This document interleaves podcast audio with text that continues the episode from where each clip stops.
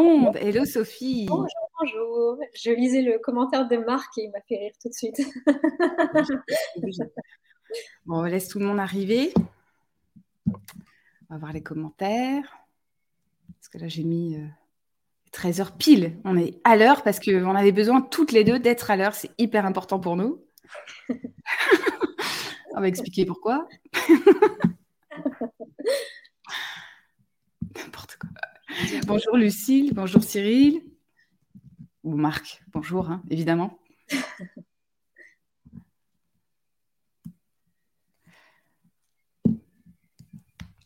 Bon. C'est un petit peu le stress hein, pour moi, premier live, donc euh, un petit peu stressé. Euh, j'espère qu'il y aura de beaux échanges. Ah, il y a ma maman Je l'ai vu aussi. Hello Simon. Bon, bah, de toute façon, on va commencer, on va laisser tout le monde arriver. Euh, on rappelle un peu le, programme du live parce que c'est la chose que je ne fais jamais aussi, donc j'ai toujours je m'améliore. Donc le programme du live, c'est Sophie va nous parler un peu de d'elle et on va la voir autrement.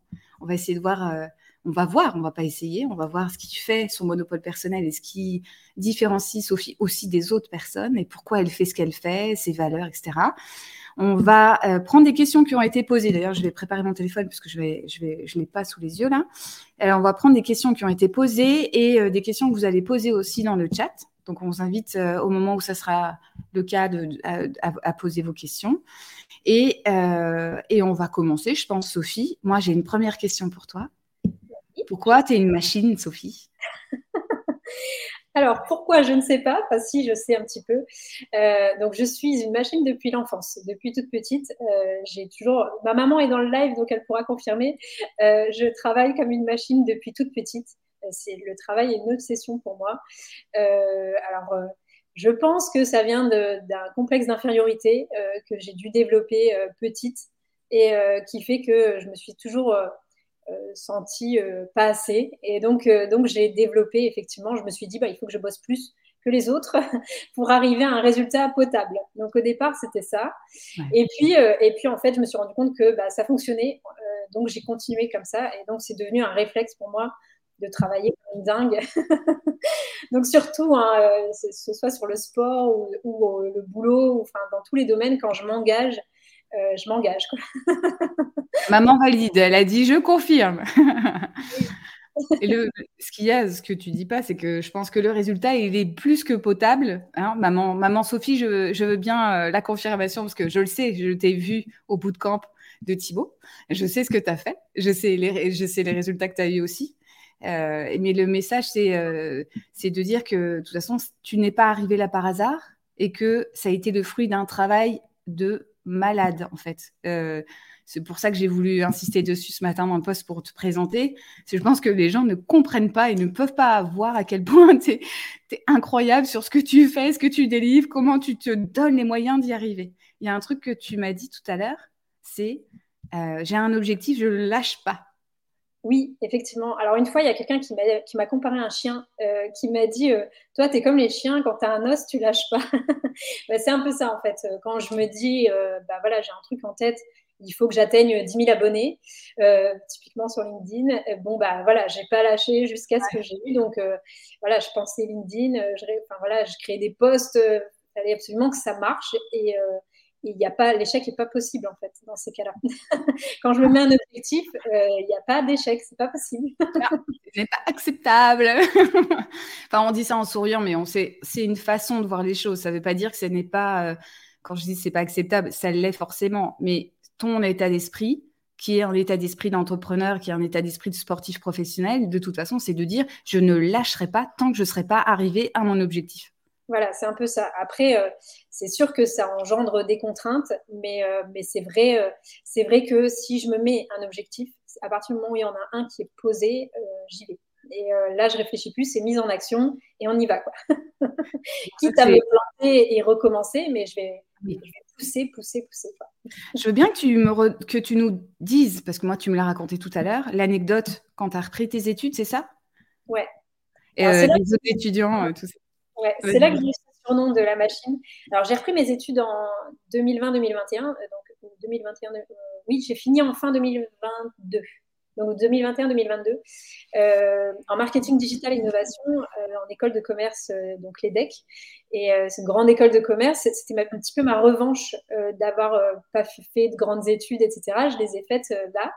Mais j'ai gardé mon boulot en même temps. Donc j'ai travaillé en tant qu'indépendante en même temps et je suis maman de deux beaux loulous. Et malgré tout, j'ai quand même continué mes études et je les ai réussies. Et on était, on a fait beaucoup de groupes de travail. Et en fait, les gens avec qui je travaillais, donc étaient un peu plus jeunes que moi, 10 ans. Ils ont déprimé, ils ont déprimé à cause de toi. Alors eux, ils, ont été, ils ont contacté les profs pour demander des délais parce que c'est vrai que le travail était très soutenu. Hein, je, mmh. voilà. Mais euh, en fait, moi non. Euh, moi, je leur ai dit, mais non, c'est pas possible. Donc, euh, on ne demande pas de délai, on y va. Quitte, en fait, à la fin, je faisais leur boulot. C'est-à-dire que je voulais absolument que ce soit fait et que ce soit bien fait et que ce soit fait dans les délais. Et du coup, j'étais, enfin voilà, c'était pas possible autrement. À partir du moment où on se lance dans un truc. Et donc, ils m'ont appelé la machine en me disant, mais comment tu fais pour réussir à tout faire? Et que nous, on n'y arrive pas. Mais en fait, j'avais déjà un rythme, j'étais habituée à, ce côté-là, donc du coup, euh, j'avais le rythme qui me permettait euh, mentalement de tenir et tout ça, parce que bien sûr, c'est pas facile euh, de tenir ce rythme-là. Hein. Ah, tu vois, Cyril, bon, il y en a d'autres qui le disent, mais, mais on va insister dessus, hein, c'est énorme, parce que je ne vais pas arrêter, hein, je ne vais pas te lâcher avec ça. tu sais comment je suis. Moi, je suis pitbull aussi. c'est mon ascendant, c'est mon troisième signe du zodiaque. Euh, c'est incroyable d'avoir réussi à faire ça parce que tu te l'es imposé comme objectif, tu as réussi. Euh, et je vois aussi à quel point euh, tes 10 000 abonnés, tu les as fait, tu les as fait quand même assez vite, hein, pas se cacher. Moi, moi. ouais, c'est fou. Alors après, l'objectif, parce que je sais que tu en as parlé tout à l'heure aussi, tu m'en as parlé, c'est de, c'est pas de décourager, parce que c'est vrai qu'on le voit ça sur LinkedIn et on se dit, L'idée n'est pas de se comparer. Alors, j'aime pas ce mot-là, moi, clairement, hein, parce que de toute façon, on se compare, qu'on le veuille ou, non, on se compare. C'est qu'est-ce qu'on fait de cette comparaison? Là, toi, ton message, c'est de dire, de toute manière, clairement, tu t'es donné les moyens de le faire et tu as énormément bossé. C'est le message de, plein, de toute ta vie, hein, de toute façon. Hein. Oui, oui, bah, oui c'est ça. Pour le coup, euh, j'ai pas eu de facilité au départ. C'est mmh. ça le message en fait que je dis. Et en plus, j'avais des grosses barrières. Alors, on va en parler, mais j'avais des grosses barrières limitantes, très peu confiance en moi, ancienne, grande, timide. Donc euh, là, euh, Marc m'a aidé à prendre la parole. Euh, et donc, enfin voilà, mais c'est vraiment des étapes que je passe au fur et à mesure et avec l'âge et la maturité, etc. Mmh. Mais je suis partie, j'aime bien dire qu'il n'y a personne qui a jamais misé sur moi au départ, parce que je suis partie de loin quand même en étant en n'ayant pas confiance en moi, en étant timide, en n'ayant pas de facilité au départ euh, intellectuelle ou autre. En fait, j'étais la moyenne, j'étais moyenne, tu vois. Permets-moi de mettre un doute là-dessus, mais oh, Alors moi, je me, vois en fait comme euh, la nana qui n'a pas, qui a pas eu de, chance particulière au départ, sans avoir non plus d'extrêmes difficultés. Mm. Je suis quand même aussi à le dire, je suis pas partie non plus de rien mais j'étais basique. et, et, donc, j'ai travaillé pour pour atteindre mes objectifs. Et effectivement, la, comparaison, tu as raison de le dire. Il y a un camion qui passe. Euh, désolée pour les bruits. Euh, tu as raison de le dire. Le but, c'est pas de mettre des complexes aux gens hmm. parce que, euh, bah, on, enfin, voilà, on a. Elle est pas d'accord. Moi, je veux bien qu'elle précise. Je, l'affiche aussi, hein, si tu veux, comme ça. Je... Bah, Christine, je veux bien les, petits détails. On profite. Heureusement que, la mienne, elle n'y est pas. Je la connais, je pense que c'est facilité au départ. Je pense qu'elle va me dire. Euh, bah, bien sûr. mais, euh, mais oui, euh, je, voulais quand même dire qu'effectivement, le côté comparaison peut être malsain sur les réseaux sociaux. Et on peut vite se décourager si on se compare trop aux autres. Et donc, voilà, il y a quand même ce côté-là où on a chacun notre parcours. Et moi, j'aime bien dire que je me compare à moi-même d'il y a il y a trois ans, enfin voilà, l'ancienne moi, mais pas, euh, pas aux autres, parce que sinon on peut vite euh, se rendre malade en fait. Et elle était comment ton ancienne toi? Alors j'étais il y a longtemps, parce que bon, maintenant ça a quand même changé, mais j'étais une grande timide. À, mes 17-18 ans, j'envoyais mon, mon, mari actuel, mon, conjoint, euh, chercher du pain à la boulangerie. J'y allais pas moi-même parce que j'étais hyper timide. Euh, j'avais assez peu confiance en moi et euh, oui, j'étais très bonne élève, très sérieuse, ça c'est vrai. J'étais un petit peu, euh, voilà, la, chouchoute aussi. ah bah, tu travaillais, mais les profs, ils aiment bien ça quand même, ça leur fait plaisir. Mais bon, sur mes bulletins, c'était écrit trop discrète, doit s'imposer. voilà, c'était, ça a été le discours. Oui, je sais, t'es mon opposé. Moi, c'est trop dissipé, bavard trop. Tu vois, je sais plus. Enfin bon, bref, ma mère, elle me le sortait tout le temps. Elle dit Tu parles trop, mais non, attends, tu rigoles quoi donc voilà, ça c'est l'ancienne moi. Et puis euh, bah, j'ai créé mon entreprise un petit peu par la force des choses parce que j'ai fait 10 ans de salariat avant dans la communication et j'ai eu euh, des, des, expériences plus ou moins bonnes. Et puis la dernière s'est terminée avec un licenciement économique. Donc euh, j'ai un petit peu perdu encore confiance en moi parce que beaucoup d'échecs en fait qui ont été cumulés dans, mon, dans ma vie salariale. Et, euh, et j'avais le choix entre partir sur la métropole lilloise, donc euh, faire deux heures de route le matin, deux heures de route le soir, mmh. beaucoup de bouchons pour aller travailler, ou créer ma boîte. Et euh, j'avais aussi envie de prouver que j'étais capable de faire mieux que ce qu'on m'avait autorisé à faire jusque-là dans le salariat. Ouais. Et donc, euh, je me suis lancée en me disant, bah, on verra bien, on tente et on verra. Et puis, c'est ce que j'ai fait donc il y a maintenant 8 ans et demi. Euh, et c'est là que la moi d'hier a commencé à, changer, on va dire. Changer un à se révéler. Oui, on peut le dire comme ça, ouais. à sortir de son cocon. Euh, d'ailleurs, c'est une des questions qui, a, qui, ont été posées. Hein. Euh, qu'est-ce qui a été la plus grande difficulté pour toi? Et c'est ce, que, ce que tu viens de dire, en fait. Le fait de passer de salarié, finalement, d'avoir le déclic quand on est dans une euh, dans, dans, une culture qui est celle du salariat de toute façon et que, enfin moi pareil, hein, je veux dire, mes parents n'étaient pas entrepreneurs, papa a dû, comme toi, passer par ce stade-là parce qu'il y a eu euh, des, euh, une restructuration dans la société, mais l'objectif au départ était plutôt d'être salarié et d'être inscrit dans une entreprise, de contribuer à quelque chose de plus grand dans l'entreprise et tout. C'est violent et en même temps, ça a été ton tremplin, ça a été un truc qui t'a complètement révélé, quoi. Alors, en termes de personnalité, oui, c'est sûr que ça m'a beaucoup changé. En fait, euh, quand je me suis lancée, moi, j'avais aucune culture entrepreneuriale, effectivement, et euh, j'avais pas côtoyé ce monde-là non plus, euh, c'est-à-dire euh, même des amis ou autres. j'avais juste mon beau-père qui était, qui avait, qui a une entreprise, qui vient de prendre sa retraite, mais qui avait, donc j'avais ce modèle-là, mais je m'y projetais pas parce que bah, il a des salariés. Enfin, tu vois, pour moi, c'était déjà un autre, autre chose, donc c'était pas un soloprenariat. Ou... Donc, j'avais pas de modèle et je ne savais pas dans quoi je tombais. Donc, ce qui a été le plus dur pour moi, ça a été vraiment euh, euh, bah, les croyances limitantes que j'avais au tout départ et, euh, réussir à les corriger. Parce qu'une fois que tu as, même quand tu as conscience que tu as des croyances limitantes, des choses qui ne vont pas, bah, tu... moi, je me, suis rendu compte que j'avais le syndrome de l'imposteur très vite. je me suis dit, ah, c'est ça que j'ai en écoutant le podcast. Alors, je vais faire un peu de pub. le podcast d'Aline Bartoli, The Bee Boost, je écouté, je écouté très vite quand elle s'est lancée. Donc, euh, je ne sais plus en quelle année, mais et je me suis dit, bah, c'est ça que j'ai, mais je ne savais pas comment résoudre ça. C'est-à-dire, euh, une fois que tu comprends que tu as quelque chose qui a un problème, après, il faut réussir à le résoudre. Et euh, voilà, il y a tout un cheminement à avoir, et ça, c'est compliqué. Bah, la, question, la question que tu aimes. la question préférée, c'est là. Ouais, c'est difficile de, dire ça parce que bah, c'est vrai que des succès on en a, et en même temps, euh, moi, je ne les valorisais pas pendant très longtemps. Je ne les ai jamais célébrés et je ne les ai jamais euh, valorisés. Euh, je dirais que la plus grande réussite pour moi, c'est de réussir à tout concilier.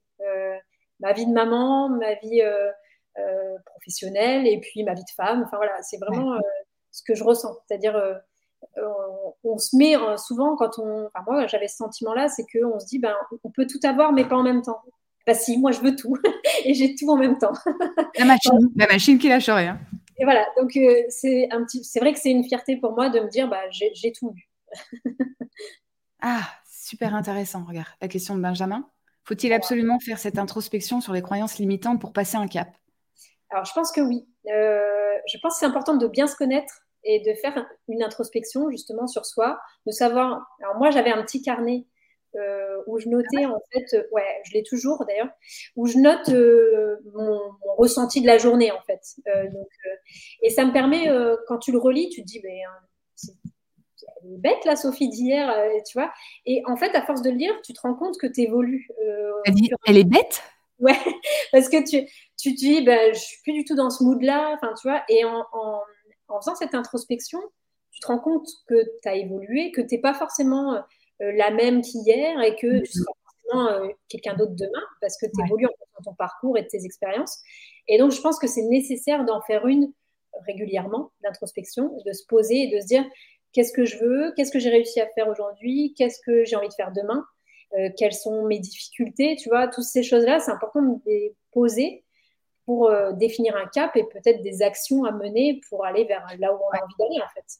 Ouais, c'est le fait de, faire l'introspection pour poser des objectifs, pour être vraiment dans un truc. toi, tu es Madame Smart en fait. Les objectifs Smart, c'est toi. Sophie Smart.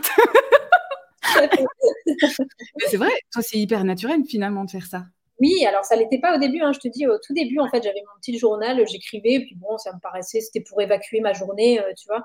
Et après, en fait, c'est en relisant, tu vois, au bout d'un an ou deux ans, je me suis dit, mais c'est plus du tout la même personne qui écrivait à l'époque, tu vois, euh, j'ai trop évolué. Enfin, et après, en, en se disant ça, ben, tu te dis, bah ok, mais il me reste quoi comme barrière euh, Et, et c'est quand tu fais ce travail-là que tu te dis, bah oui, j'ai toujours, tu as toujours un petit peu de barrière parce que tu évolues en permanence, c'est logique.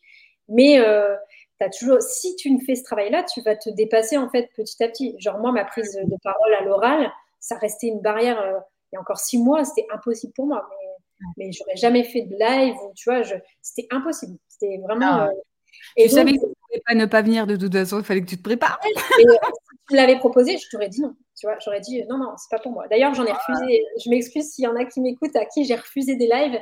Euh, je leur ai dit que j'avais pas le temps ou que, enfin, tu vois. Et en ah, fait, c'était un blocage, je ne pouvais pas, c'était pas possible. Ah, bon, il y a plein de jolis. Euh, ah. Tiens, Lucille qui demande. Euh, ouais, c'est pas une question. Euh, non, faut pas s'excuser, faut oser poser des questions. Tu peux refaire un point. C'est vrai qu'on l'a pas fait. Je suis désolée, c'est moi qui aurais dû le faire, donc c'est moi qui m'excuse, Lucille, tu vas voir.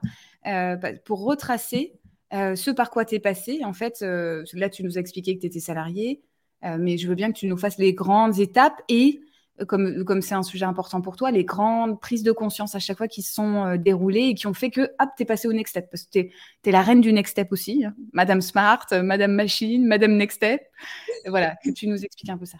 D'accord. Alors, bon, j'ai fait 10 ans de salariat dans différentes sociétés, des contrats plus ou moins courts. Euh, la plus grosse période que j'ai fait en, salariat, c'est 4 ans en agence. Donc là, à cette époque-là, c'est la meilleure période de ma vie en salariat. C'est là aussi où j'ai eu, c'est la dernière en fait, c'est là aussi où j'ai été licenciée économique du jour au lendemain et du coup ça a été une grosse claque pour moi. Mhm. je me suis dit ah bah c'est pas si confortable le, salariat finalement. Euh, et, par contre là j'ai eu l'occasion de travailler pour des grands groupes, euh, euh, voilà de vraiment m'épanouir professionnellement à, cette période-là. Et donc grosse claque, je me fais licencier, je me lance en micro au départ en me disant je fais six mois et puis on verra bien. Sauf que bah, Sophie machine, hein, l'échec n'était pas permis. Donc, euh, j'ai bossé comme une dingue. Alors, les deux premières années de ma boîte, j'ai vraiment j'ai abusé. je me suis retrouvée euh, sous piqûre pendant dix jours. Mon médecin, bon, c'était mon médecin de famille à l'époque, m'a dit Sophie, si tu, fais, si tu continues, euh, tu vas à l'hôpital. En fait, c'est pas possible. Je travaillais Oh, j'avais tellement peur de l'échec que c'était pas admissible pour moi. Donc du coup, je gérais tout et j'avais des enfants. Donc j'avais un enfant de 3 ans et un enfant de 5 ans. Donc j'avais beaucoup maigri. je pensais que boulot. Enfin, c'était une catastrophe. Hmm. donc je le conseille à personne. Hein, pour le coup, ça, ça a été vraiment la, grosse crise à cette période-là. mais bah, du coup, au bout de 6 mois, j'ai dépassé les, plafonds de l'auto-entreprise et hmm. donc je suis passée en SARL. Donc, il y a eu euh, le premier cap passant à SARL, sauf que ça, ça m'a mis un gros coup de stress. Et du coup, toute la première année de SARL, donc ça faisait un an et demi en tout que je m'étais lancée, euh, j'ai bossé comme une tarée. Mais vraiment, là, euh, là j'avais, pas mis de limite, en fait. C'est-à-dire qu'aujourd'hui, je mets des limites. Mais à l'époque, c'était complètement folle. Alors, ah. micro dans la communication, en graphisme, donc je crée des, je, crée toujours hein, des identités visuelles, logo, univers de marque, etc. création de site internet et puis tout ce qui est support de communication, print, traditionnel, etc. Donc, je me suis lancée comme ça. Au début, j'avais des clients qui, étaient plutôt des TPE et des solos. Et puis, petit à petit, ça s'est orienté vers des grands groupes et, et, voilà, des plus grosses sociétés. Euh, donc voilà, les deux, trois premières années, c'est les années qui ont été les plus difficiles pour moi psychologiquement. Parce que comme j'avais pas du tout le, euh, la culture de l'entrepreneuriat, c'est le même, même domaine. SARL, je réponds aux questions en même temps. Ah oui, oui, parce que j'ai. Euh, d'accord. SARL, et c'est la même boîte, mais j'ai juste changé de statut. Transposer le régime juridique, ouais. C'est ça. ce qui a été le plus difficile, ouais, les trois premières années, c'était le, mental en fait, parce que comme j'étais pas prête euh, à réussir, parce que j'avais peur de l'échec, mais vraiment euh, peur bleue. Mais par contre, je n'avais pas pris conscience que la réussite, ça emmenait aussi d'autres choses. Et donc, il fallait que je travaille sur moi, tu vois. accepter de réussir, c'est aussi tout un concept. C'est-à-dire, tu peux aller jusqu'à l'auto-sabotage, refuser des contrats. Enfin, moi, ça m'est arrivé de refuser des gros contrats en me disant, bah non, c'est pas pour moi, je suis pas capable. Alors qu'en fait, bah, j'étais capable, c'est juste que j'avais peur d'y aller. Donc, il y a eu, pendant ces trois ans, il y a eu ça.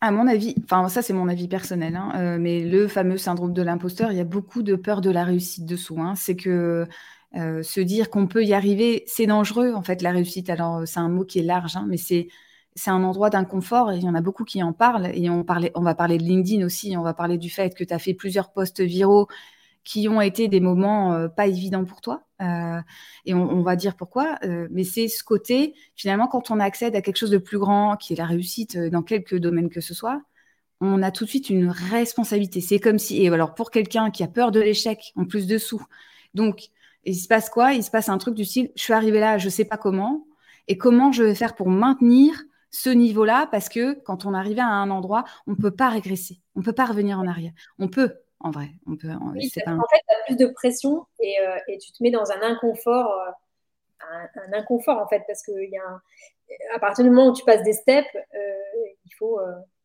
comment tu expliques que tu bosses ah, C'est exactement ça. C'est que on a peur de revenir en arrière parce que c'est fragile. C'est fragile de réussir. Et si le réel nous montre qu'en fait, on s'est trompé, on a réussi par hasard, la claque, elle est forte hein, quand même. il y, a le côté légitimité où tu te dis, euh, est-ce que est-ce que c'était, tu vois, c'est des fois tu te dis, ben, ça rend imposteur, euh, c'est, je l'ai pas fait exprès, tu vois, de réussir ça, ou euh, ou euh, le client m'a choisi, mais c'est pas de ma faute, c'est parce qu'on lui a parlé de moi, on, m'a trop valorisé, tu vois, on va te dire des trucs comme ça. Et puis après, tu as la prise de conscience, tu te dis, ben, peut-être qu'en fait, je suis pas si mauvaise, ou je suis plutôt douée dans certains trucs, ou tu vois. Et après, il faut passer le step le step, j'accepte mes succès et je vais plus loin. Parce qu'il y a aussi le côté où, oui, ok, j'ai réussi euh, tel ou tel step. Euh, comment je fais maintenant pour aller à l'étape supérieure tu vois? Et il y a ce côté-là aussi où tu dois toujours te challenger et te remettre en question. Et donc, euh, et après, c'est toujours plus haut. Donc, c'est un engrenage. C'est soit tu te dis à un moment, non, là, ça me va, c'est bon, je reste comme ça. Et tu vois, et moi, je sais que j'ai eu des périodes comme ça où je me suis dit, cette année, je la fais cool. Ah, t'as réussi? Euh, un an. Après, tu t'ennuies. Donc, tu dis, je, m'ennuie, euh, j'arrête. oui, parce que c'est moteur aussi. Enfin, c'est là où il faut comprendre que c'est une ressource et c'est un handicap pour, pour d'autres situations. Comme on l'a compris, tu t'es rendu malade pour réussir ton entreprise. On sent bien que euh, stagner, rester au même endroit, ne pas évoluer, c'est pas concevable. Même si tu as envie de le faire, certes, à certains moments, tu peux pas le faire. C'est pour ça que tu racontais que tu faisais du sport même en vacances.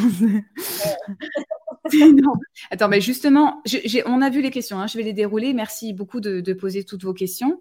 Le next, enfin moi je dis le next step, mais euh, next step pour toi c'est quoi? Je le sais moi, parce que tu as déjà commencé à communiquer dessus, mais je veux bien que tu nous expliques. Oui, alors euh, bon, je continue euh, ma société en parallèle, donc la communication, le graphisme, les identités visuelles et conception de sites. Et là, en fait, bon, ça faisait un moment que je le faisais en bénévolat, d'accompagner des entrepreneurs débutants en les conseillant justement sur le mindset à avoir, euh, sur euh, les problématiques sur l'argent, parce que moi j'ai eu des, des gros blocages liés à l'argent. Et puis euh, bah, en communication, branding, je peux aussi les accompagner. Et donc je le faisais gratuitement, ça fait 2-3 ans que je fais ça gratuitement, et je me suis dit, ben, tiens, en fait je m'éclate en faisant ça, est-ce que je ne ferais pas la même chose, mais en étant payé, tout simplement? Et donc, j'ai lancé ce, produit-là, donc pour l'instant un Better Call. Donc, euh, euh, j'ai lancé ça et ça a pris d'ailleurs. Donc, euh, je suis super contente parce que les premiers accompagnements se passent très bien. et puis, bah, la suite, donc il y a un e-book en préparation.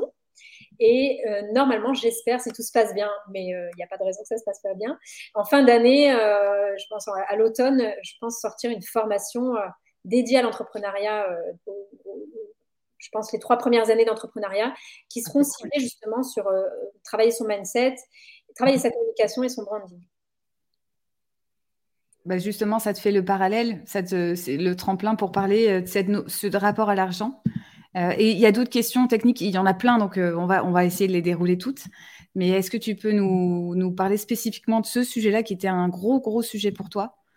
Ouais, alors bon, euh, ma mère est là pour en témoigner. On, a grandi dans une enfance, euh, enfin, j'ai grandi dans une enfance modeste, sans être euh, extrêmement pauvre et sans être malheureux. Je le précise quand même, hein. on a été très heureux quand on était enfant, moi et mon frère, je, je, nous, inclus dedans. mais on, bah, on roulait pas sur l'or, donc on a grandi comme ça. Bon, c'est pas, ça arrive à plein de monde, je pense. Hein, et et ça m'a jamais trop perturbée, comme je te disais avant, avant le live. En fait, à l'adolescence, oui, tu regardes un petit peu les marques des copains et tu te dis ah, bah, j'aimerais bien avoir telle ou telle marque, mais sans plus. Enfin, tu vois, c'était pas un gros manque ou un gros problème à l'époque. Et quand j'étais salariée, euh, bah, j'avais admis que bah, je, faisais partie des gens qui étaient le moins bien payés. C'était pas grave. Enfin, tu vois, c'était comme ça et puis c'est pas grave. Et, euh, et, en fait, quand je me suis lancée dans l'entrepreneuriat, euh, j'avais des tarifs à râler pas crête. Donc j'ai commencé, je devais être à j'ai honte de dire ça, mais je pense que je devais être à 15 euros de l'heure, quelque chose comme ça, 15-20 euros de l'heure. Euh, et en fait, c'est un de mes bons partenaires aujourd'hui, qui est photographe, et qui m'a dit, euh, tu sais Sophie, euh, un garagiste gagne 90 euros de l'heure. Et il dit, est-ce que tu estimes que avec tes études et avec ton expertise, j'avais déjà 10 ans de salariat, euh, est-ce que tu estimes que tu vaux moins bien qu'un garagiste? Et dit, euh, est-ce que tu te rends compte que tes charges derrière, tu vas pas pouvoir les assumer? Enfin, Ou alors tu vas payer euh, très très peu. Quoi. Hmm. Et donc, il y, a quand même eu tout ce travail où je me suis dit, bah, je vais augmenter un petit peu mes tarifs progressivement. Mais il y avait, y avait toujours ce blocage, c'est-à-dire ça a duré des années, où même en augmentant tes tarifs, moi, je dépensais pas mon argent. C'est-à-dire l'argent de la société, elle, je gagnais de l'argent. Hein, L'entreprise a été bénéficiaire, j'ai dû payer plein d'impôts d'ailleurs, parce qu'arriver à un certain stade, je pense que c'est 35 000 euros ou 38 000 euros, euh, c'est plus 15% d'impôts, c'est 25. Donc, si tu dépenses pas ton argent, dans tous les cas, on vient t'en chercher. Donc, euh, à un moment donné, euh, il faut faire marcher l'économie en dépensant, en investissant, etc. Donc, donc du coup, bah, il y a un moment où je me suis dit, il faut que je travaille ce côté-là, mais je ne savais pas comment m'y prendre. Et j'ai vu une psy pour un autre problème et on en a reparlé. Et c'est elle qui a mis le doigt sur ce truc-là. Et donc, j'ai, alors je dis résolu. Comme je disais, en fait, euh, j'ai toujours euh, des freins à dépenser. C'est juste que euh, aujourd'hui, je suis capable d'investir dans les choses qui me sont utiles. Hmm. je fais la part des choses maintenant en me disant, oui, ça c'est utile, je peux y aller, je vais le dépenser.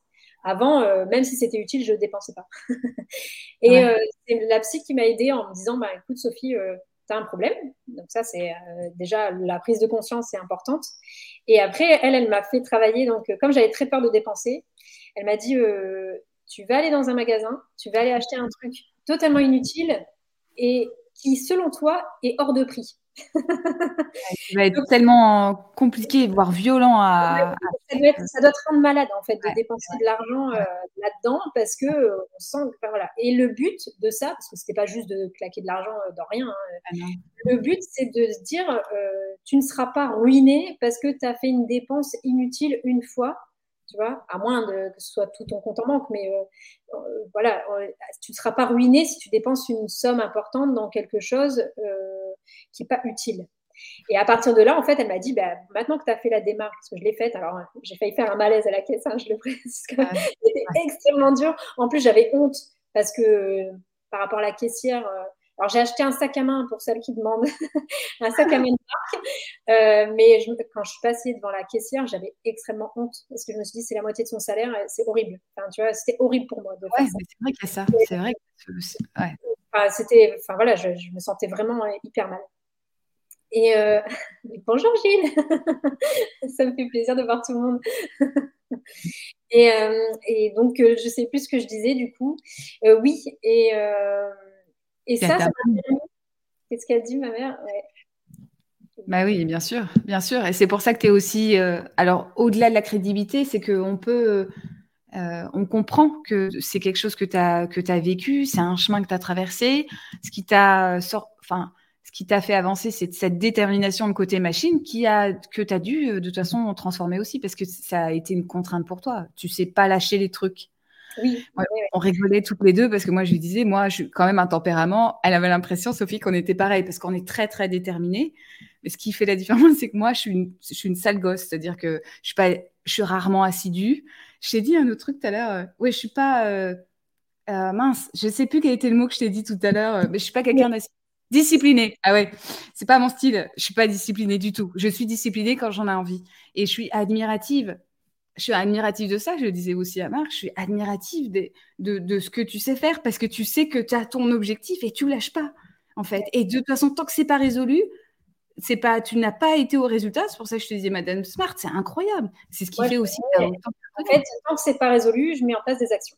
Donc, donc euh, je, teste, je, réitère, je teste, je réitère jusqu'à ce que ça fonctionne. Et, euh, voilà, et c'est ce qui fait, euh, voilà, c'est ce qui fait que j'avance en fait.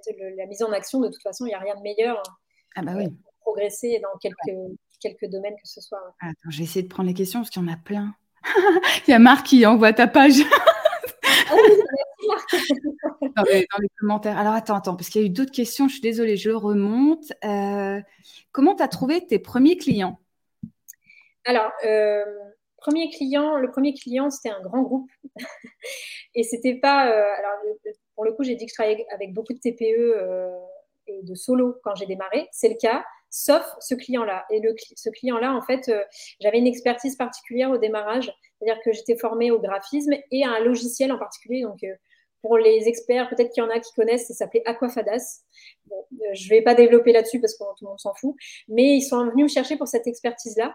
Mmh. Et j'ai travaillé huit mois pour eux. Donc, eux m'ont permis, en fait, d'avoir un socle financier tout de suite. Ça a été un gros, gros avantage. Sauf que je me suis dit, ouais, mais ta boîte, elle ne tournera pas avec un seul client, c'est pas possible. Et en plus, c'est dangereux, etc.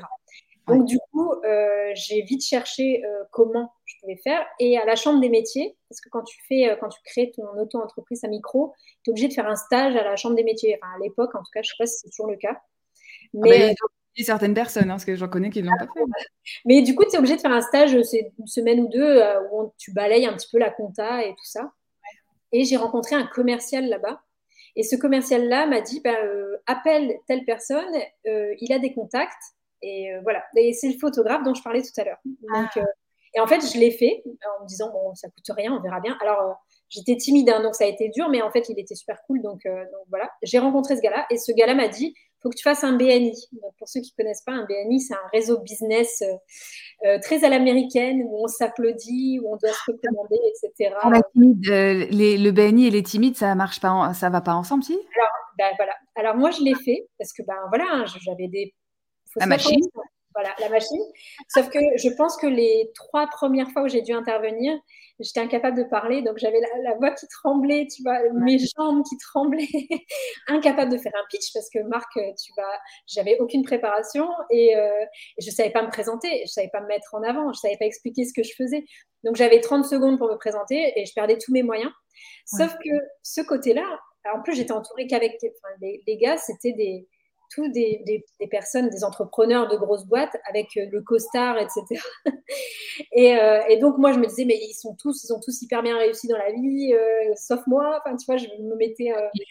et, et, puis, et puis, en fait, eux, ils ont eu pitié de moi. Enfin, tu vois, je l'ai vu comme ça. et ils m'ont fait travailler, enfin, tu vois, petit à petit en me disant, bah, on a fait des têtes à tête, du coup ils appellent ça comme ça, donc des réunions en tête à tête. Et là j'étais plus à l'aise, donc tu vois, on commence à comprendre ce que je fais. Et il y en a un, deux qui m'ont fait travailler. Ils se sont rendus compte que bah, je travaillais bien. et après, le bouche à oreille a fait son effet. Donc, euh, et après, donc, ce que j'ai fait aussi pour avoir des clients, c'est de multiplier les réseaux. C'est-à-dire que les, les, deux, trois premières années, j'ai fait le BNI. Euh, je suis allée dans les, clubs d'entrepreneurs de la CCI. Euh, je suis allée dans tous les groupes. J'ai fait le club tactique, donc c'est un club du numérique de ma région sur l'Artois. Donc, et je me suis, j'ai enchaîné les réseaux en fait pour me faire connaître. Plus, dès que j'avais du temps libre, euh, Facebook, Instagram, euh, mon site internet, j'avais un blog, je travaillais du SEO. Enfin, voilà, je, multipliais les canaux en me disant, faut qu'on me voit. Donc, euh, j'étais partout. déjà, ça c'est sûr. Je pense que là, on a compris, on a compris le niveau de, machine warrior qu'il y a chez Sophie. Surtout qu'on comprend que quand tu, enfin, moi qui suis moins timide que toi, les réseaux, les vrais réseaux, c'est vachement dur. J'y vais pas. Non, mais c'est hyper difficile d'aller dans des endroits comme ça. Tu connais personne. Salut, je suis Sophie, je fais ça. Euh. Et en plus, le pire, c'est que ça se voit. C'est-à-dire que moi, les premières fois, alors je me souviendrai toujours la première fois que je suis rentrée dans le BNI, ils ont un petit déjeuner, tu vois, le matin. Donc, il fallait euh, dire bonjour à tout le monde. Et puis, euh, et moi, je, bah, tu fais le tour, mais tu connais personne. Donc, c'est horrible. Et euh, j'avais, euh, je pense, un thé ou je sais pas quoi dans la main. J'ai failli renverser le thé sur les jambes, enfin, tu vois, et je savais pas dire bonjour. Et, je disais bonjour, et après, je, ne savais pas sur quoi enchaîner. Donc, du coup, c'était euh, bonjour. Et, tu vois, je restais, il y avait un gros blanc. je me disais, oh mon Dieu, j'ai envie de me sauver. Mais je suis restée, tu vois. Et, et voilà. Eh ouais, mais c'est normal, c'est normal. Et la preuve, c'est qu'on évolue, ça, tu as développé tes compétences aussi par rapport à ça. Et ce qui a fait la différence, toujours pareil, c'était la détermination. Hein. Je pense que s'ils n'ont pas compris, on va, on va leur expliquer. c'est la, la, persévérance, en fait. Il faut, faut, y retourner. Même si tu t'es planté, tu y retournes. C'est pas grave. Et puis demain, tu feras mieux. ah oui. Alors, attends, attends. Je vais chercher les questions. Euh, parce qu'ils marquent des trucs aussi, ils se font des blagues, alors c'est difficile. Euh, hop, hop. Ah. Delphine Alors, figée. Je ne sais pas si je suis toute seule ou pas. Ça marche plus?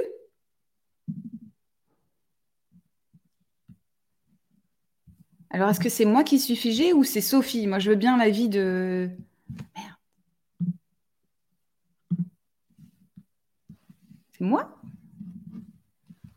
Ah, ça doit être moi.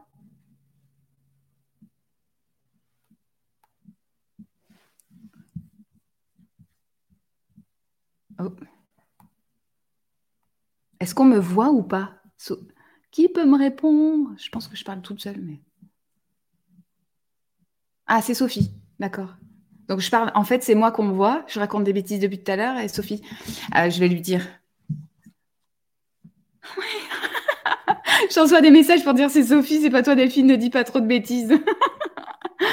Euh, je vais lui envoyer un message. Ah, elle revient.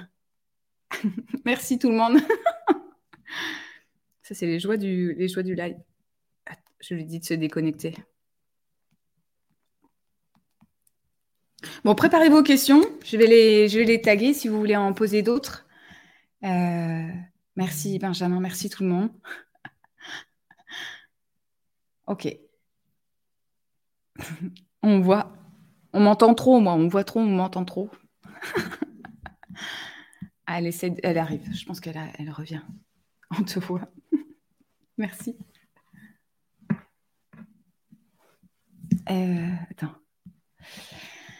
Ok. Ah, ok. Moi, j'étais figée aussi. D'accord. Bon, c'est pas grave. Moi aussi, je...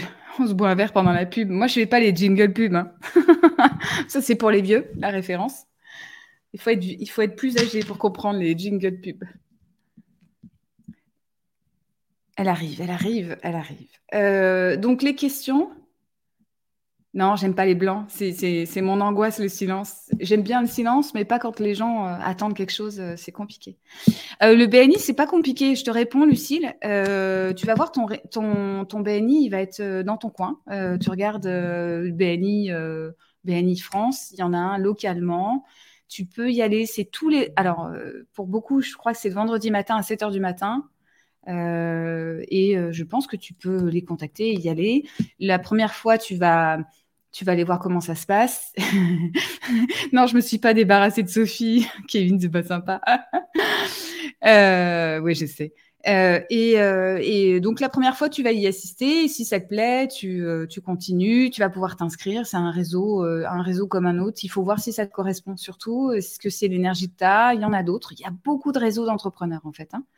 Donc prends, prends, le temps de, de, regarder ce qui te convient mieux. Euh, tu dois avoir des infos aussi sur LinkedIn, euh, c'est évident. Ah mince, Sophie. Non. Elle n'arrive pas à revenir. Je, lui réponds sur le téléphone, pardon. Euh, ah, elle arrive. On fait tous une hola quand Sophie arrive, s'il vous plaît. Ça y est, elle est revenue. je me suis mise en 4G. Je ne sais pas si c'est ma connexion qui, a bugué ou voilà. Je suis désolée. Euh, J'ai demandé une hola à tout le monde euh, au moment où tu reviens. On les voit pas tous faire ça, mais je pense que c'est ce qui doit se passer. Donc j'étais en train de meubler. Tu sais comment je suis. C'est difficile pour moi de meubler, évidemment. Je suis pas bavarde. as parlé de ton euh, bouton? Non. oh. Pour le bootcamp de Delphine. Et oui, pour trouver son monopole personnel. Non, tu vois, j'y ai même pas pensé. Mais ça aurait été assez malvenu. Je répondais à la question de Lucille sur euh, le BNI, euh, comment, comment on y allait. Je lui ai dit de regarder un peu tous les réseaux qu'elle avait dans le coin et euh, ceux qui lui convenaient le mieux surtout. Oh là. allez, c'est reparti pour les questions. parce que je, pense que tu n'avais pas fini, mais. Non, bah, Ils se sont racontés des bêtises, donc il faut, faut que je remonte le truc. Euh, Parce qu'à un moment, je crois que c'était moi, je savais pas c'était toi, donc je sais là, mais je parle toute seule, je sais pas, je suis perdue. Tiens, une question de Julien. Est-ce que tu as eu l'occasion de te faire accompagner euh, par des femmes lors de tes premiers pas? Alors, euh, moi, j'ai pas fait à part euh, le stage en fait euh, à la chambre des métiers en auto-entreprise, euh, ça c'était obligatoire donc je l'ai fait. Ensuite, je ne me suis pas fait accompagner dans un premier temps par la CCI, par tout la GLO ou autre. j'ai pas fait. j'ai voulu tout faire toute seule parce que voilà, il fallait, fallait, faire toute seule. par contre, je me suis fait beaucoup aider d'autres entrepreneurs c'est-à-dire que euh, bah, typiquement le photographe dont j'ai parlé euh, a été d'une mm. grande aide parce qu'il m'a parlé de son expérience, etc. Euh, j'avais aussi un autre contact qui s'appelle Bruno Leblanc, qui, écoutera peut-être, qui a été un peu un mentor en fait depuis le début de mon, parcours. Et, puis, et puis après d'autres, en fait la CCI est venue après, j'ai fait un booster CCI au bout de trois ans d'activité. Et donc là, je me suis rendu compte que bah oui, en fait, tu pouvais te faire aider. Et donc si je, si je devais donner des conseils à ceux qui débutent, c'est faites-vous aider dès le début, en fait, parce que ça facilite les choses. Donc, que ce soit votre mm. aglo, que ce soit euh, la CCI ou d'autres euh, d'autres euh, partenaires ou autres qui peuvent vous aider, ou des coachs, ou des. Enfin, voilà, tous ces personnels-là. Et là aussi, pour vous faire grandir plus vite et plus mm. facilement. je recommanderais à refaire autrement. Ouais. Vas-y. Une question, c'est euh, dans les gens que tu accompagnes aujourd'hui, ils en sont à quel stade? Est-ce qu'ils commencent tout juste leur euh, entreprise? Ils sont en micro-entreprise? Est-ce qu'ils ont déjà passé un stade Ils sont en phase de croissance ou d'accélération? Ça se passe comment? Alors, c'est beaucoup euh, soit qu'ils ont un projet d'entreprise et qui vont bientôt se lancer, donc qui n'ont pas encore commencé mais qui sont sur le point de le faire, ou alors les la, première année, les deux premières années d'entrepreneuriat en fait. C'est là où tu as le plus on va dire, de questionnement euh, sur euh, bah, comment tu peux faire pour trouver des clients, comment tu peux faire pour travailler ton mindset, euh, hmm. pour, pour travailler ton rapport à l'argent et puis essayer de développer des, tu vois, de, des biais qui peuvent être ancrés. Alors après, y a, moi, je vais avoir mes limites aussi. Hein. Moi, je parle de mon parcours et je donne mes conseils en fonction de ça. Maintenant, s'il y a besoin d'aller voir des psys, etc., je vais quand même aller expliquer ça. Quoi. Ouais, elle a de l'engrais pour entrepreneurs, j'adore trop l'expression, tu sais. Elle fait pousser les entrepreneurs, Sophie. Elle a la main verte, c'est la main verte des entrepreneurs. Euh, attends, j'ai une autre question. Ça, c'est sûr, c'est chronophage. Il y a un truc que moi, je vais dire avant que tu répondes, c'est que de toute façon, tu travailles vite aussi. On ne l'a pas précisé, mais tu as quand même cette super compétence. Ouais. Tu bosses beaucoup et tu bosses vite. Alors effectivement, euh, bon, moi j'ai fait une école d'art euh, qui s'appelle l'ESAT et à l'époque, euh, tant que mon projet n'était pas terminé, je recommençais. Donc, enfin terminé, à ma, selon moi, terminé à la hauteur. Tu Ouais, voilà je recommencer. Ce qui fait que euh, forcément, comme il y a un délai, euh, tu es obligé de... Et c'est du dessin en plus, donc tu n'as pas, pas de pomme Z en fait, tu ne peux pas annuler. Et Donc du coup, tu es obligé de recommencer tout le projet. Donc j'ai appris à travailler vite parce que bah, forcément, tu recommences une fois, deux fois, trois fois, puis après tu te dis, merde, c'est pour demain, pardon pour le gros. Mm. Et, euh, et, du coup, bah, tu es obligé de te mettre à travailler plus vite. Donc j'ai ce côté-là, effectivement, où je travaille plus vite. Et après, j'avoue, euh, j'ai un peu une organisation militaire, euh, donc euh, je me, enfin voilà, je suis un peu peut-être trop rigide sur mon organisation, mais oui. alors, il y a quelques années, je m'obligeais à répondre à tous les clients dans les 24 heures. Maintenant, c'est plus possible. En fait, j'ai trop de clients et, et puis de toute façon, c'est pas possible tout simplement. Mais, mais il y a quelques années, j'en étais à ce point-là. Aujourd'hui, non. Aujourd'hui, voilà, j'ai des délais, j'annonce des délais. Par contre, ils sont toujours tenus dès que j'annonce un délai, euh, c'est pas possible de rendre le lendemain. Enfin, voilà, ou, euh, alors c'est vraiment qu'il y a eu un problème et dans ce cas-là, je le dis. Mais euh, j'essaye d'anticiper au maximum et quand il y a une deadline, elle est annoncée, donc elle sera, elle sera tenue. Bah, il y a aussi le fait que tu es très mode projet. Et quand je disais de Sophie Smart hein, tout à l'heure, ça va me faire rire. Moi, je vais t'appeler comme ça aussi. Euh, c'est aussi plus facile parce que quand on arrive à décomposer ce qu'on a comme objectif aussi, de voir les choses comme euh, des paliers et des, et des mini-steps euh, à réaliser, c'est plus facile aussi de, de les, les passer dans le temps, de savoir quand est-ce qu'il va y avoir du risque. Euh, d'ajuster et de communiquer derrière parce qu'un planning ça bouge toujours enfin sauf Sophie hein, qui fait peut-être pas bouger ses plannings je ne sais pas mais euh, mais c'est le moins. Il bouge pas? Eh ouais, non, mais c'est sûr. Et c'est pour ça que, en fait, bah, alors, euh, à l'école, quand j'ai repris mes études, hein, on disait mais comment tu fais? Parce que quand on nous annonçait une deadline et que eux se rendaient compte qu'ils n'y arriveraient pas, ils demandaient des délais. Moi, je n'ai pas eu l'habitude de ça. Quand on travaille en agence et qu'on a des délais serrés, pour un grand groupe, on va pas dire à M6, bah non, on décale, c'est pas grave. Quoi. Non. Bah non, M6, il va te dire, t'es gentil, tu décales rien du tout. Donc, du coup, tu es habitué quand même à travailler sous tension. Et moi, quoi qu'il arrive, le délai sera tenu. Ça veut dire, quoi qu'il arrive, ça veut dire, ben, si, j'ai pas, si je suis pas dans les temps, ce sera, je travaille le soir, je travaille le matin. Après, quand c'est ponctuel, c'est pas très grave. Ouais. non, mais c'est un choix. Si ça devient euh, quotidien, oui, là, il y a un problème d'organisation et du coup, ou alors tu prends trop de projets, ou enfin voilà. Par contre, si c'est euh, si tu annonces un délai et que tu te rends compte que tu n'es pas dans les clous, bon bah, tu peux travailler le dimanche exceptionnellement, c'est pas très grave. Eh, euh, il y a, quelqu'un qui posait la question de savoir, je, ne la retrouve pas, je suis désolée parce qu'elle est au-dessus. Il y a trop de commentaires. non, c'est pas trop, c'est bien. Euh, est-ce que tu. Ah, il y, a plusieurs questions. Alors, celle-là, je la, garde, celle de Benjamin que j'ai sous les yeux, euh, qui demandait est-ce que tu restes en solo ou est-ce que tu as euh, le projet d'étendre ton entreprise, de collaborer avec des gens, etc. Alors, j'ai pas de projet d'embaucher. j'ai testé et je pense que je suis pas faite pour ça. C'est pas dans mon dans mon tempérament.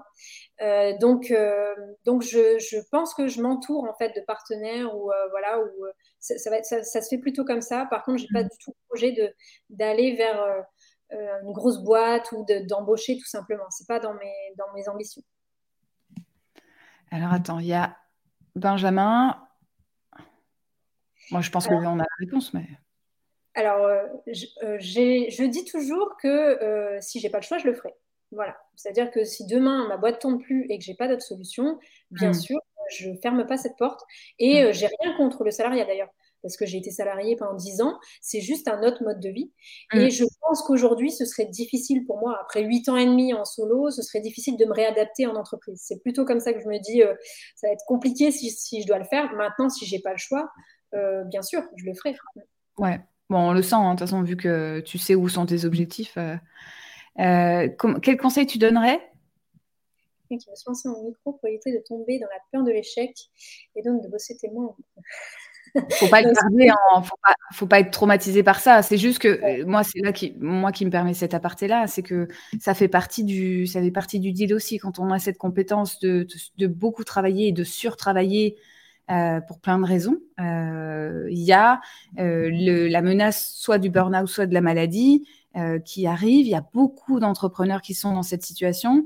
Et ce qui se passe, c'est que euh, c'est aussi une autre façon euh, de s'arrêter. C'est-à-dire que c'est le corps qui dit tu vas trop loin. Parce que ce qu'on entend de Sophie, ce qu'on entend de plein de gens, moi j'en fais partie, c'est que on a aussi quand même un objectif et que il est hors de question de s'arrêter et d'échouer.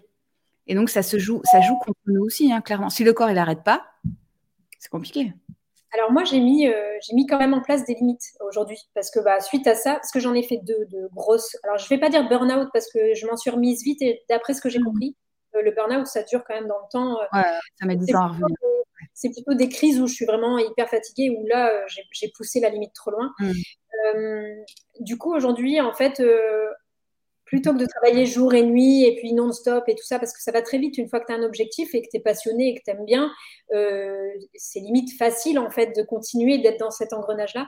Donc aujourd'hui, en fait, 18h, euh, je fais mon sport ou 18h30 et du coup, euh, pas possible de déroger à ça. Donc du coup, tu éteins l'ordi et tu travailles plus le soir. Donc je travaille plus le soir sauf en cas de vraiment, comme je disais tout à l'heure, s'il y a une deadline et que j'ai pas le choix, mais c'est très très rare. Dans l'année, ça va arriver deux fois.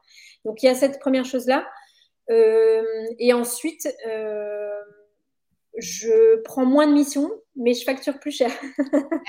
Il y a ce côté-là aussi, où maintenant tu.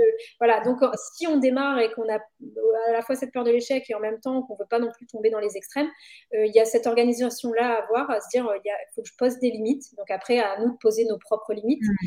Et puis le tarif, je le dis toujours, pour pas être débordé, il faut quand même avoir un tarif qui nous permette de vivre euh, dans le temps, que ce soit acceptable, et sans compter Pôle emploi, je le dis bien parce que souvent on se dit ouais moi j'ai Pôle emploi pendant deux ans donc c'est pas grave, euh, comptez pas Pôle emploi parce que ça va très vite quand même, et du coup passer au stade où euh, c'est comme si j'avais rien et comment je fais pour gagner ma vie quoi. Bon alors du coup Thomas te remercie parce que ça lui ça lui donne ça lui montre que tout est possible, donc c'est chouette aussi d'avoir dépassé ça et on voit que tu l'as tu l'as fait. Euh, j'ai moi j'ai une petite question pour toi parce que je t'en ai pas posé beaucoup. Tu as vu, je suis toute sage aujourd'hui dans mon live. Euh, qu'est-ce qui fait euh, que les que tu n'es pas le voisin et qu'est-ce qui fait que les gens doivent venir te voir et pas et justement pas le voisin? Ou la voisine. Hein, je, je, je précise à chaque fois, c'est une expression. Question difficile. Euh, bah, je dirais que euh, en fait c'est très personnel, c'est mon vécu qui fait que euh, je pense qu'on aura une connivence ou non tu vois, moi, tous mes clients me ressemblent, j'aime bien le dire comme ça, c'est-à-dire humainement, on a les mêmes valeurs et donc euh, euh, on se retrouve, moi je vais me retrouver en eux et eux vont se retrouver en moi parce qu'on a, on va partager les mêmes valeurs, alors aussi euh, en local ou en national. J'ai vu tout à l'heure qu'il y avait une question, est-ce que tu comptes travailler en national? Maintenant je le fais en fait, c'est très facile, tu vois. mais à l'époque c'était que du local parce que j'étais ancrée localement et, mmh. et ensuite donc il y a les valeurs qui entrent en jeu et je pense que c'est ça qui fait que. bah en fait, c'est là, c'est là où je prends le sujet, c'est la, base du monopole personnel aussi. C'est une évidence que vous travaillez avec des gens qui vous ressemblent. C'est encore plus vrai euh, dans la solo entreprise, parce qu'évidemment, vous portez tout seul euh, votre activité et votre produit, vous êtes le produit. Et donc, c'est pour ça que j'invite tout le monde à être encore plus lui-même, ou euh, parce que vous soi-même, c'est parce que de toute façon, vous allez plus facilement trouver des gens si vous êtes plus au clair avec qui vous êtes, ce que vous voulez, vos convictions, vos valeurs, etc. Les personnes viendront vous voir, ne seront pas déçues parce que des fois, ça envoie des messages incohérents et on ne comprend pas. Et ils savent pourquoi ils viennent vous chercher. C'est évident que euh, les gens savent pourquoi ils viennent te chercher. Là, ce qu'on entend, c'est que même dans les questions qui t'ont été posées, on reconnaît ton expertise dans l'entreprise, on t'a posé beaucoup de questions sur ce sujet-là. Donc, ça veut dire que ça, c'est ce qui ressort. Euh, ce que tu ne voyais pas forcément dans les posts, parce que c'est vrai que tu as posté beaucoup de choses. Ah, d'ailleurs, on n'a pas parlé de En fait, on a, on a, c'est, on a on a perdu des minutes précieuses avec un. Ah, c'est pas grave, c'est pas grave. Euh, mais, mais c'est ce qu'on ressent et c'est pour ça qu'on invite tout le monde clairement, euh, et c'est pour ça que je vais faire la transition avec LinkedIn, à être encore plus dans la proposition de qui vous êtes, malgré les ronchons, malgré les râleurs, malgré les gens qui vont critiquer ce que devient LinkedIn on s'en fout euh, parce que ce qui compte, c'est comment vous allez vous vous mettre en lumière, vous rendre visible, apprendre de vous-même. Sophie, elle prenait son carnet de son carnet, elle notait des trucs, mais finalement, c'est il y en a qui le, qui le reprochent. Mais LinkedIn, il vous sert à ça aussi, finalement. C'est que ce que vous allez poster, vous allez voir de jour en jour les gens qui réagissent, ceux qui réagissent pas, là où ça marche, là où ça marche pas, là où vous êtes confortable, là où vous vous l'êtes pas. Et vous allez faire un chemin qui va aller mille fois plus vite. Nous, ce qu'on a observé, parce qu'on était toutes les deux au bout de camp de Thibaut. C'était difficile, hein ouais, C'était un rythme très soutenu et en plus, il nous fait sortir de notre zone de confort en fait, parce qu'on a l'habitude de publier d'une certaine façon, etc. Et puis, ben, on nous dit, ben oui, mais non, euh, tu vas publier autrement aujourd'hui. Et donc, euh, donc, il y a ce côté-là où tu te mets un petit peu en danger. Mais par contre, tu vois aussi le résultat derrière, parce que tu as, même toute une réflexion intérieure en disant ça, ça dérange de sortir de sa, de sa, de sa zone de confort, ça, ça, fait peur. Et en même temps, quand tu vois que le poste part, tu te dis ah, qu'est-ce que je fais maintenant? Et, voilà, donc, euh, mais LinkedIn, c'est vrai que moi, depuis que je suis dessus, euh, j'ai quand même débloqué énormément de choses. Ça a été beaucoup plus vite. parce que tu parles de toi et du coup, tu fais ton auto-introspection.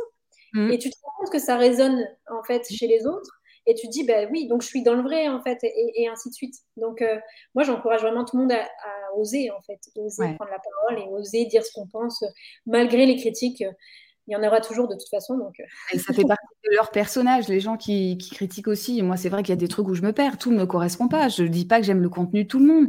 En fait, chacun a sa place.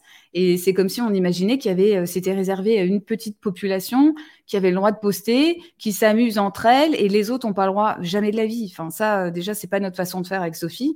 Et, et on estime que si vous devez, si vous êtes là, c'est qu'il y a une raison. Ce besoin de reconnaissance, il est chez tout le monde. Alors là, je vais aussi, c'est ma petite phrase du moment, détendre tout le monde avec ça. Tous ceux qui postent aujourd'hui, ils ont besoin d'être vus. Et ceux qui ont encore plus d'abonnés, on le sait qu'il y a ce besoin là-dessous. Tout le monde là. Donc, si vous et, vous faites ce que vous voulez de votre compte LinkedIn, euh, faites attention, Sophie présidente. Faites attention à ce que au message que vous renvoyez, si c'est pas ce, ce qui correspond à ce que vous êtes profondément, mais vous allez vous découvrir avec ça. Et de toute façon, un poste supprime.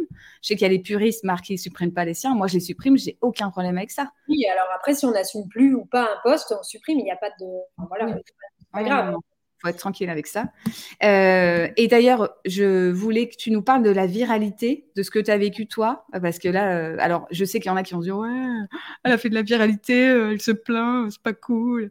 Bon bref, je fais exprès je pense qu'on n'en parle pas assez en fait des post-buzz parce que on te dit ouais euh, alors il y en a qui sont contre il y en a qui vont te dire ouais c'est cool ça te ramène euh, effectivement. Et moi j'avais envie d'y aller à ce truc là j'avais envie de tester. Donc euh, donc le post quand Thibaut nous a dit faire un post portrait sur quelqu'un et tout. Je me souviens que j'en ai fait un premier j'ai fait un gros flop hein, je pense que tu t'en souviens. C'était sur une artiste un gros flop non plus faut pas exagérer ouais, je devais avoir 70 likes, enfin un truc, euh, c'était assez peu en fait. Euh. C'était pas viral. alors j'avais pas compris en fait le principe du, de ce qu'il nous avait donné, le template qu'il nous avait donné. Et par contre, on en a, vu d'autres qui ont cartonné sur le bootcamp. Jordan, il a euh, explosé et il nous a dit ah ouais quand même, ok. Voilà, Jordan, il a tout explosé. Ouais. Et puis et puis il y avait Anna aussi, je crois. Ouais. Anna, ouais. Et, et donc bon voilà, c'était un échec pour moi. C'était fait mal. Mais du coup, qu'est-ce qu'elle fait, Sophie, quand il y a un échec qui fait mal? Ben, Elle retente sa chance. Et eh oui. Et donc, j'ai retenté avec euh, Sissi, Sissi Mua. Et là, euh, c'est parti. Mais en fait, je l'ai vu partir. C'est-à-dire, dans les premières cinq minutes, quand tu vois que tu, en rafraîchissant, tu as 30 likes à chaque fois et tu dis, mais non, mais. Il y en avait 20, là, il y en a 50 et ainsi de suite. Et là, tu dis, je vais jamais réussir à répondre à tout le monde. Euh, et après, donc, j'ai réitéré sur celui de ma mère. Alors, celui de ma mère, donc, je, pour info, parti dans les étoiles. ma maman s'est lancée dans l'entrepreneuriat, donc, euh, donc euh, ah j'ai voulu lui faire un, petit peu de pub, je lui avais proposé, et donc, euh, et donc j'ai fait le même, la même chose. Et celui-ci a fait 20 000, 23 000 likes, enfin, il est parti très très haut. Et en fait, ce qui est difficile à gérer dans la viralité, bon, il y a le côté et après. C'est-à-dire la pression de derrière, je vais faire un flop, euh, je ne sais pas quoi publier, euh, je suis sortie de ma zone euh, de ma stratégie éditoriale, donc du coup, on va plus m'aimer. tu vois, il y a toutes ces derrière. des, gens pas sympas aussi, on ne l'a pas dit, mais il y, a aussi des remarques, il y en a toujours de toute façon, surtout quand les posts partent. là, c'est là qu'on a les haters qui arrivent. Enfin, les haters. Moi, j'ai pas, eu de gros, ouais, j'ai pas eu de gros haters après. Hein. J'ai eu des, des, des pics et des remarques ou euh, si ouais, mais on s'en fout, ah ouais, mais la meuf, elle est en maillot de bain, ou euh, bah oui, et, après, enfin voilà, c'est pas grave. et oui, t'as pris le truc de Thibault Louis, euh, voilà. Sur ma maman, j'en ai pas vu de hater, je pense que tout le monde a été bienveillant, et c'est très bien parce que j'avais quand même un peu peur pour elle, surtout pour elle, je me suis dit, c'est quand même, en plus, elle a l'habitude des réseaux, donc, de, mmh. en particulier, donc ça aurait été quand même vraiment dommage. Et euh, non, non, ah, donc il y a ce côté-là, il y a le côté pression, effectivement, que tu te mets à toi. Et, euh, et je pense qu'on ne voit pas les mauvais côtés du buzz. C'est-à-dire que derrière ça, en fait, on n'est pas obligé de faire du buzz pour avoir des contrats déjà. Moi, euh, ces buzz-là, ça m'a pas apporté de contrat. Ça m'a apporté de la visibilité et des abonnés, mais c'est pas ceux-là qui m'ont apporté des contrats. Mmh. Mmh postes qui ont eu moins de visibilité, qui ont été beaucoup plus sur mon expertise, qui eux me rapportent des contrats. Donc il faut quand même faire la différence entre l'objectif notoriété et l'objectif euh, euh, travail. Ah les sous-sous. Et après, il faut quand même anticiper. Enfin, pour moi, le buzz, euh, j'ai dû en parler. Alors, j'en ai parlé à Thibaut en off qui m'a dit si tu sens que tu n'es pas bien, parce que j'ai quand même failli supprimer mes comptes, hein, moi. j'ai quand même eu des fois où je me suis dit, non, mais là, j'arrête tout, c'est bon, c'est pas pour moi, ça ne me plaît pas. Donc, euh, et donc là, euh, il faut quand même, lui, il me disait de prendre du recul, de se faire accompagner, d'en parler, parce que euh, le côté buzz, quand tu n'es pas préparé, ça fait peur, en fait. Et, mmh. même pas forcément de hater, mais le côté pression que tu te mets à toi-même, enfin voilà, c'est pas forcément sain. Et il y a l'addict aussi, le côté addict, où derrière, tu veux aller rechercher des likes, et est-ce que c'est bon ou pas, c'est pas sain. Tu vois, et mmh. détacher et idéalement être accompagné pour pouvoir en parler, parce que sinon, euh, je pense qu'on peut vite devenir fou avec une plateforme euh, comme ça. Bah, bien sûr, bah, de toute façon, on le voit hein, dans certains posts, euh, la, course à, la course au like, ça, fait, ça perd les gens, mais après, c'est un chemin, hein, tout le monde a son chemin. Et oui, et ta mère, c'est vrai, elle a raison, ça lui a apporté des contrats. Oui, oui, aussi... j'étais très contente pour elle, ça m'a fait plaisir parce que c'était l'objectif, donc très contente, ouais. ça, c'est chouette. on est content. Le contrat pour ma mère, les deux. Elle a eu, elle a eu double chance. Ouais, c'est parce que c'est mérité aussi et que le parcours, euh, il y a eu plein de choses. C'est pour ça qu'il est parti viral aussi, le poste. Et que tu n'as pas eu de haters parce que quand on voit des histoires comme euh, celle de ta maman, on se dit, bah, on, en veut, on, en, on en veut plein des histoires comme ça. C'est magique, quoi. Euh, on va être obligé de couper. C'est pas parce que j'ai envie, mais, mais parce qu'il va falloir. Est-ce que tu as quelque, si tu devais dire quelque chose à, tout le monde, quel est le conseil que tu as envie de donner aux gens là, qui t'écoutent? Alors, le conseil sur l'introspection, euh, essayer de, enfin, moi, je, conseille à tout le monde d'au moins essayer de faire une introspection, donc en posant euh, euh, les difficultés qu'on a, les peut-être essayer de savoir ses facilités. C'est pas toujours facile de connaître ses facilités. Souvent, on voit ses défauts et on voit pas forcément ses qualités. Mais c'est important d'en avoir conscience et de travailler en fait autour de ça. C'est-à-dire, une fois qu'on sait qu'on connaît notre zone de génie, on peut y aller. Et, et quand on connaît ses faiblesses, on peut aussi les améliorer. Et donc, l'introspection, je pense que c'est une, bonne chose.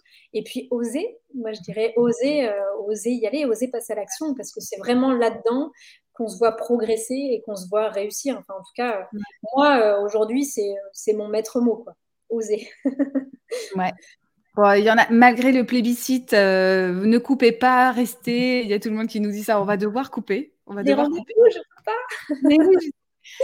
Euh, en tout cas, je te remercie. Euh, j'espère que tout le monde t'a découverte comme moi, je te connais et qu'ils ont apprécié, qu'ils ont compris qui était la machine de LinkedIn.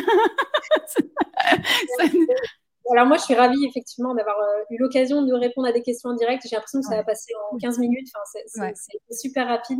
Mais, mais ouais, je suis super contente en tout cas. Merci Delphine pour l'invitation. Bah, de rien. Merci beaucoup.